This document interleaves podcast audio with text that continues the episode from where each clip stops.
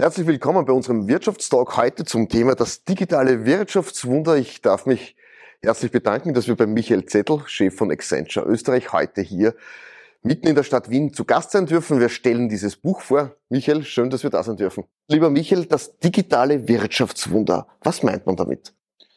Mir geht es um eine Liebeserklärung an die Digitalisierung. Die kann so viel Chancen und Nutzen bringen und wir betrachten das viel zu oft von den Risiken oder von den Gefahren heraus. Und mir ging es darum, ähm, dass wir vor einer riesigen Chance stehen, nämlich das nächste Wirtschaftswunder zu erreichen und das ist das digitale Wirtschaftswunder. Da gibt es so einen Subclaim oder eine Unterschrift Österreichs Weg aus der Krise. Kann denn die Digitalisierung der Weg aus der Krise sein? Definitiv, das ist der Weg schlechthin. Ich behaupte, die digitale Transformation ist die wichtigste Einzelmaßnahme für den Weg aus der Krise. Die Krise hat uns gezeigt, wie wichtig die digitale Transformation ist und noch stärker zu digitalisieren heißt, schneller den Weg aus der Krise zu finden. Und ich behaupte auch, Österreich hat besonders gute Chancen, diesen Weg zu beschreiten. Warum Österreich besonders gute Chancen hat, das hören wir uns nachher an. Das wird sehr, sehr spannend. Aber vorerst vielleicht einmal zur Gegenwart. Wenn wir sagen, wie ist denn jetzt der Status quo? Da gibt es eine Mischung zwischen Euphorie und auf der anderen Seite gewisse Skepsis und Angst vor dieser Digitalisierung. Wie siehst du das? Ja, diese Skepsis war für mich ein bisschen so der Anlass überhaupt, dieses Buch zu schreiben. Ich war schon überrascht vom Ausmaß der Skepsis oder fast Technologiefeindlichkeit, der uns im Zuge der Stop Corona App ein wenig entgegengeschwungen ist, wie stark die öffentliche Meinung, wenn man so will, gegen oder kritisch gegenüber der Digitalisierung ist. Kritik ist ja was Positives, ohne Frage. Ähm, in Bezug auf Technologie gibt es da gewisse Veränderungsresistenz, die ähm, eben eine sehr kritische Herangehensweise hat. Und ich finde, der Nutzen und die Chancen der Technologie sollten viel stärker im Vordergrund stehen. Und da haben wir ganz sicher Aufholbedarf. Ich glaube jetzt gerade gegenüber dem asiatischen Bereich, da gibt es in Österreich sehr, sehr viel Skepsis. Unter anderem gibt es da auch jetzt einen richtigen Spalt zwischen Jung und Alt. Viele Leute, die zum Beispiel jetzt ihre Corona-Impfung digital anmelden sollen, können das gar nicht, weil sie einfach nicht digitalisiert sind. Wo ist denn da die größte Skepsis? Ich sehe viel weniger die Skepsis oder den Gap zwischen Jung und Alt. Ich denke, wir haben eben sehr wohl, wenn du so willst, ein, ein geografisches Problem. USA und Asien auf der anderen Seite haben uns in Bezug auf die B2C-Plattformen, also im Konsumentenbereich, in Bezug auf die Digitalisierung völlig abgehängt. In China hast du Alibaba, in, in den USA gibt's Amazon und Facebook. Europa hat da nichts dagegen zu halten. Und ähm, die Ursachen sind mannigfaltig. Es gilt aber jetzt ähm, das zu erkennen und die Veränderung positiv anzunehmen, weil es ist ohne Frage, wir stehen vor einer massiven Veränderung und es liegt an uns, wie wir damit umgehen und dass wir den Weg positiv beschreiten. Ja, hast du oder du hast in deinem Buch, ich darf es da vorlesen, ein bisschen mehr deutsche Effizienz und Gründlichkeit gepaart mit unserer Flexibilität. Das wäre ein gutes Rezept für die Zukunft. Ja, ich denke, das ist ein Zitat. Ähm, das mir auch persönlich sehr gut gefällt. Ähm, die, wenn man nach Deutschland schaut, dann sieht man da immer eine sehr strukturierte Herangehensweise. Äh, in Österreich ist das oft pragmatischer, unverbindlicher. Die Kombination daraus ist sicher ähm, das, was uns stärker fehlt. Wenn's, wenn ich mich recht erinnere, stammt das aus einem Interview mit dem Michael Seifer, der Eigentümer von XXX Lutz und sicher einer der Vordenker der Digitalisierung. Du sagst in deinem Buch auch, Digitalisierung ist ein Thema der Leitbetriebe Österreichs. Die müssen dieses Thema tragen oder müssen es mehr oder weniger zu uns hin zum Publikum bringen. Warum ist es ein Thema der Leitbetriebe? Ich denke, es ist ganz wesentlich, dass die großen Unternehmen, die Leitbetriebe des Landes den ersten Schritt gehen. Warum? Wir sind eine mittelstandsbasierte Wirtschaft. Und wenn wir Leitbetriebe haben, die anziehen, wenn man so will, die den Weg nach vorne beschreiten, dann ziehen die die kleinen und Mittelunternehmen mit. Ich gebe da zwei Beispiele. George, der erste Bank, ist sicher eins der äh, Paradebeispiele für die Digitalisierung im, im, im Finanzsektor in Österreich. Ähm, die erste Bank hat George als Plattform geöffnet und kleinere Unternehmen können sich anschließend noch Mehrwert für die Kunden der ersten Bank liefern, dadurch aber natürlich auch selbst zu Geschäft kommen. Shopping ist ein anderes Beispiel der österreichischen Post. Dadurch, dass die österreichische Post die Händler, alle österreichischen Händler als Zielgröße hat, müssen die digitale Kataloge schaffen, müssen die ihre Waren digital anbieten und das schafft einfach einen Zug der Digitalisierung für die kleinen und Mittelunternehmen. Du hast in diesem Buch ein paar Leute, dein Netzwerk gefragt, äh, wie sie denn diese Digitalisierung sehen. Äh, wir durften auch ein gemeinsames Interview machen in Alpbach und da hat der Andreas Bierwirt, CEO von T-Mobile, heute Magenta, gesagt, diese Stoßgeburt äh, von Corona, der Digitalisierung, hat uns mehr oder weniger so eine Geschwindigkeit in dieser Digitalisierung erleben lassen, wie wir das nie geglaubt hätten. Ist das aus deiner Sicht auch so?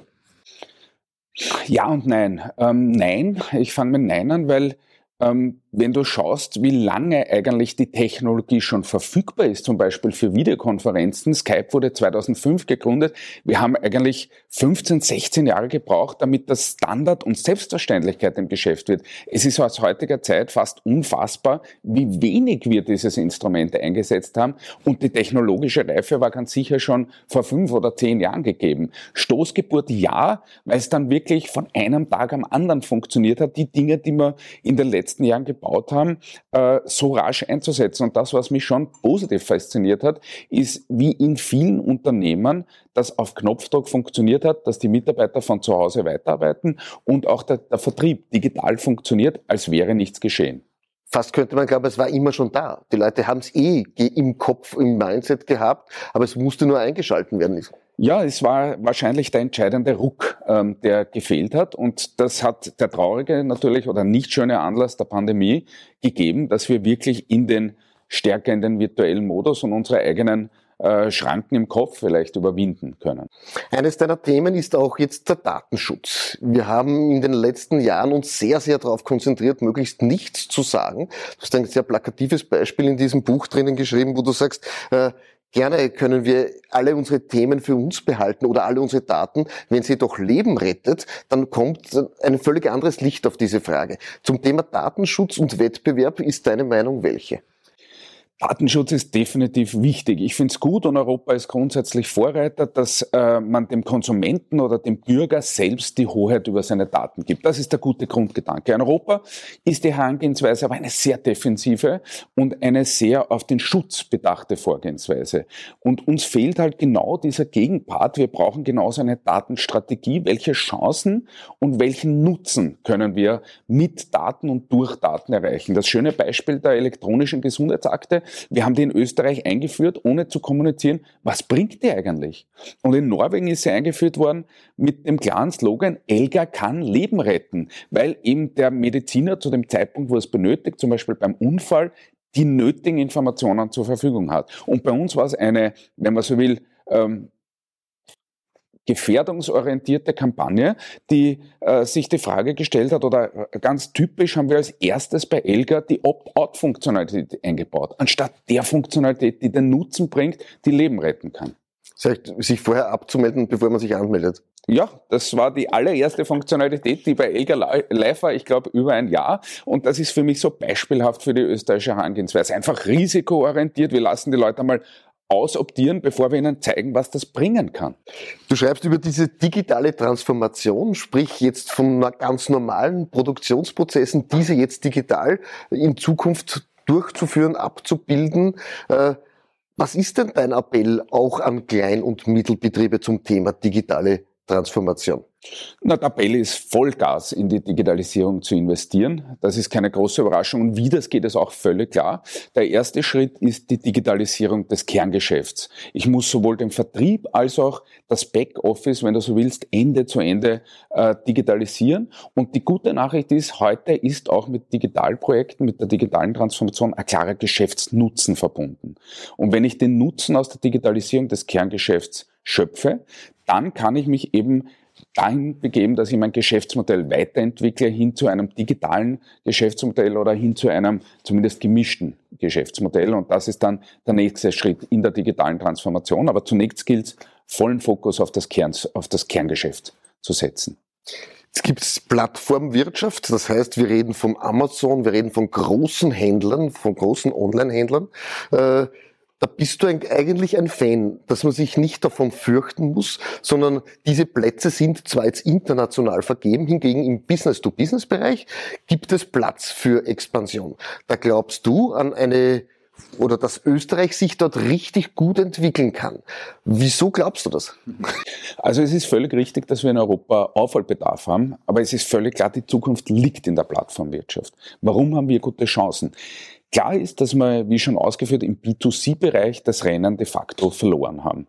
Wir haben aber große Chancen im B2B-Bereich. Warum? Das steht am Beginn der Plattformwirtschaft und der B2B-Markt ist viel heterogener. Es wird nicht ein Amazon oder ein Facebook geben, das diesen Markt vollständig dominiert.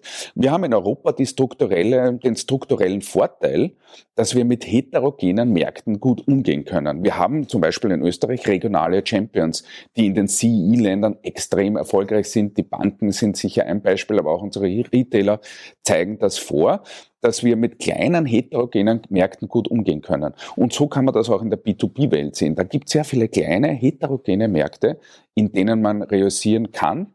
Und daher ist der zweite Zug der Plattformwirtschaft, der B2B-Zug, noch lange nicht abgefahren, sondern der steht gerade mal am Start. Und deswegen auch deine These, äh, Österreichs Weg aus der Krise? Das ist definitiv einer der Gründe. Wir sind äh, zusammen mit Deutschland die Industrieweltmeister. Es gibt nirgends so viele Nischen-Weltmarktführer wie in Österreich, insbesondere in der Industrie. Diese Unternehmen wissen, wie man sich im Wettbewerb differenziert und das gilt jetzt ins Digitale zu übertragen. Und das ist dramatisch schwieriger oder hat auch andere Voraussetzungen, als das im Konsumentenbereich der Fall war. Und daher bin ich überzeugt, dass das ein wesentlicher Grund ist, aber nur einer, warum wir aus der Krise kommen können, warum gerade Österreich besondere Chancen hat.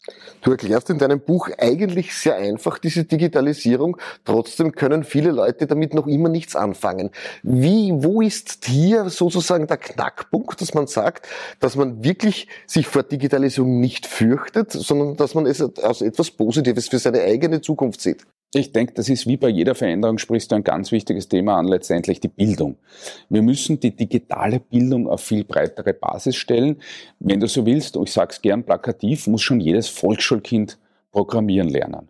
Und es hört auch nicht auf äh, mit Coden zu lernen, sondern wir müssen die digitale Transformation, die Digitalisierung letztendlich in jede Ausbildung integrieren. Wenn du siehst, wie heute zum Beispiel Juristen oder Mediziner ausgebildet werden und wie wenig digitale Bildung Bestandteil auch der universitären Ausbildung ist, dann ist das eigentlich eine dramatische Verfehlung. Und es hört nicht auf mit Volksschule, Mittelschule, äh, Universität, sondern es geht weiter. Wir brauchen eine lebenslange Bildung. Äh, eines der größten Bildungsbudgets für im Erwachsenenbildungsbereich in Österreich hat das Arbeitsmarktservice. Das ist ja eigentlich pervers, dass ich dann erst mit der Bildung anfange, wenn es zu spät ist, nämlich wenn die Leute schon arbeitslos sind. Ich muss Arbeitslosigkeit vermeiden, das heißt, ich muss hin zu einer lebenslangen Bildung. Du hast in deinem Buch ein paar äh, Netzwerkpartner interviewt zum Thema, wie, zum Thema, wie sie denn selbst diese Digitalisierung sehen. Äh, kann man da jetzt sagen, es gibt so richtig prominente Beispiele, wo man sagt, an dem kann man es festmachen. Ich weiß nicht, zum Beispiel, man fährt mit einem Auto, das Licht schaltet sich erst ein, wenn das Auto vorbeifährt auf der Autobahn. Aber viele Dinge wie zum Beispiel, wie du jetzt gerade gesagt hast, das Juridikum in Wien ist hier sehr weit. Wird es irgendwann mal einen Notariatsakt geben, einen digitalen, wo man nicht mehr vor Ort sitzen muss? Ja, darauf hoffe ich stark und auch die Notariatskammer unternimmt in diese Richtung viel. Das Unternehmensserviceportal hat ja auch gute Schritte in diese Richtung gezeigt. Wir stehen in Österreich vor der Einführung der elektronischen Identität, der EID. Ähm, das sind zum Beispiel ganz klare Verwaltungsaufgaben, die es im Bereich der Digitalisierung zu lösen gilt. Es gibt aber auch in der Privatwirtschaft Erfolgsbeispiele für die digitale Transformation in Österreich. George habe ich schon genannt, um eines aus dem Bankensektor zu nennen. Und es gibt auch andere. Und ich bin grundsätzlich hoffnungsfroh. Ich durfte meine Thesen, wenn man so will, testen oder verifizieren mit äh, Gesprächspartnern, mit Vordenkern in Österreich, wie der Frau Herrlichka, dem Thomas Arnoldner, dem Herrn Borgers oder eben auch den Michael Seifert. Und das stimmt mich auch zuversichtlich, dass wir die richtigen Vordenker und äh, mutigen Köpfe haben, die da voranschreiten werden. Das heißt, wir dürfen uns auf die Digitalisierung freuen oder müssen wir diese mit Respekt erwarten? Grundsätzlich sollten wir uns dem darüber freuen und dem äh, positiv entgegentreten. Ich bin überzeugt, die Digitalisierung ist einerseits das Zeitalter der unbegrenzten Möglichkeiten und die Digitalisierung bedeutet auch das Ende der Zeitverschwendung. Wenn wir uns ansehen, wie viel unproduktive Tätigkeiten wir auch in unserem täglichen Leben noch vorfinden, dann hat das viel damit zu tun, dass wir Aktivitäten noch durchführen, die in den 60er oder 70er Jahren konzipiert worden sind. Mein Lieblingsbeispiel ist die Datei, die man in einen Ordner schiebt. Das ist äh, ein Konzept, das ist wahrscheinlich 150 Jahre alt. Ähm, wir machen das aber heute noch in der digitalen Welt, was ja nur eine Abbildung der analogen Welt ist. Und das ist hoffnungslos veraltet und wir verbringen trotzdem viel Zeit damit. Und das gilt ähm, abzuschaffen, um es ganz äh, deutlich zu sagen und sich auf diese Veränderungen zu freuen und positiv einzustellen. Und das Buch liefert einen kleinen Beitrag dazu. Und wenn ich das Buch jetzt lesen will, und ich habe es ja gelesen, äh, und ich bin auch wirklich erfreut, es ist relativ einfach geschrieben. Man muss jetzt nicht Informatik studiert haben, um diese Digitalisierung zu kapieren. Äh, Kompliment, es ist wirklich ein schönes, gutes, jeder für jedermann zu lesendes Buch. Wo bekomme ich's? Vielen herzlichen Dank zunächst einmal, Paul, für die nette Rezension. Ähm, du bekommst das natürlich beim Buchhändler deines Vertrauens, beim Verlag, beim Molden Verlag, äh, elektronisch auch und natürlich auch bei Amazon. Ja, herzlichen Dank, dass auch Sie mit dabei waren bei unserer Vorstellung dieses Buchs, das digitale Wirtschaftswunder Österreichs Weg aus der Krise. Ich bedanke mich bei Michael Zettel, Geschäftsführer von Accenture Österreich und hoffe, dass Sie das nächste Mal wieder bei uns mit dabei sind.